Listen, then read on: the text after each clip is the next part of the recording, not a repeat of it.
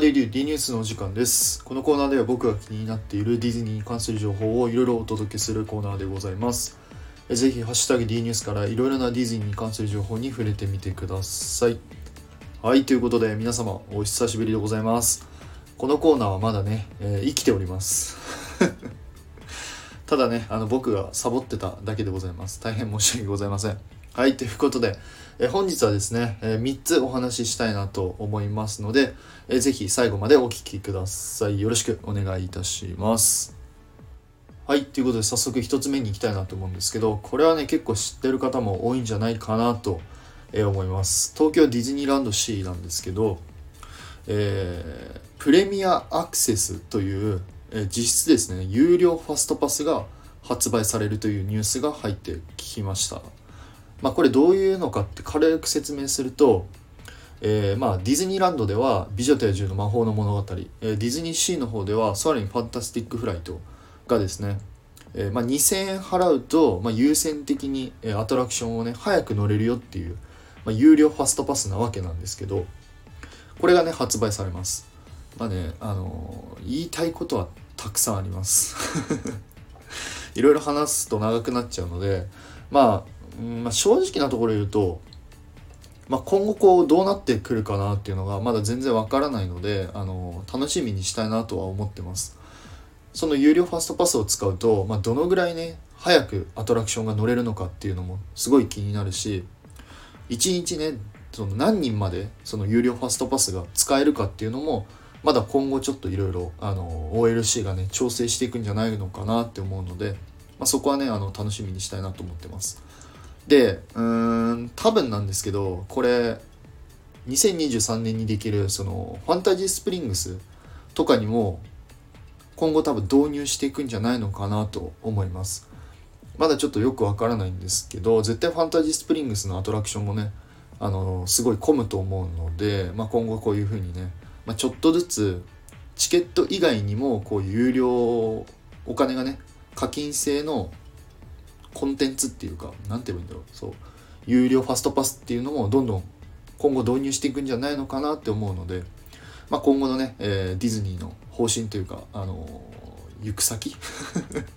にもちょっと注目したいなと思っております。はい、ということで2つ目なんですけど、これはですね、海外パークの話になります。えー、以前ですね、えカリフォルニアの、えディズニーランドにある、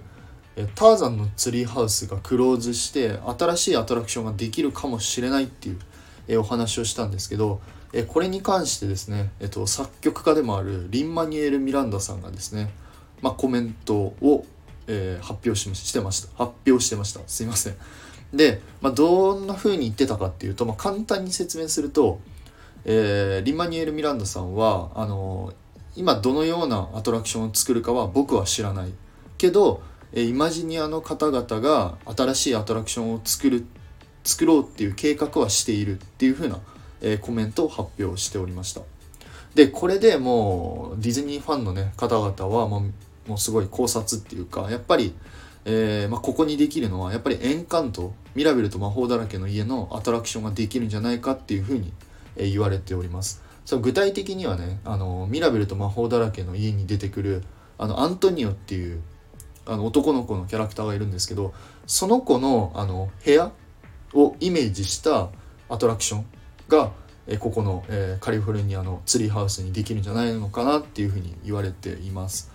あのみあすいませんリンマニュエル・ミランダもね多分関わってくるんじゃないかっていうふうに言われてるので、まあ、今後ですね、えー、カリフォルニアの、えー、ツリーハウス にもちょっと注目していきたいなと思ってます。はい、そして最後3つ目なんですけど、まあ、これはね、ディズニー作品っていうか、ディズニー映画かな？のお話でございます。えー、なんとね、ディセンダントシリーズというか、ディセンダントユニバースって言えばいいかな？の、えー、新作、 The Pocket Watch という、えー、映画が制作決定となりました。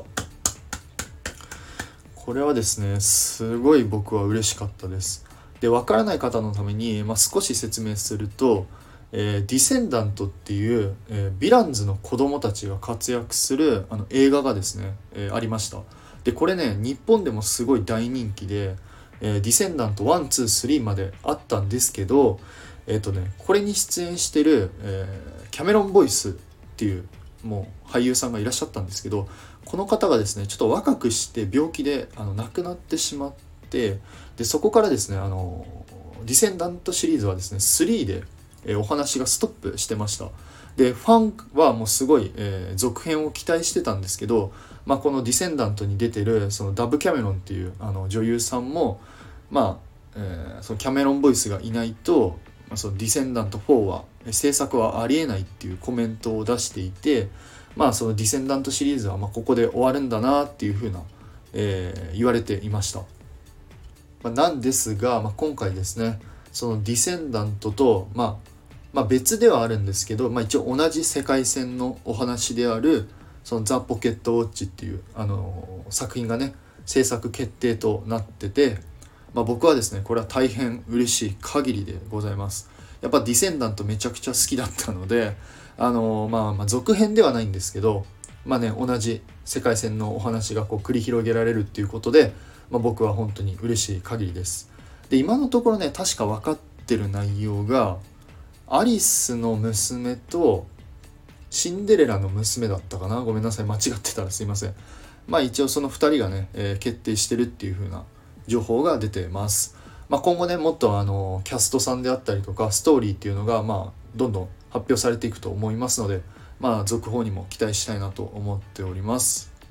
はいということで、えー、今回はですね3つお話しさせていただきましたいかがでしたでしょうか？すいません長くなってしまって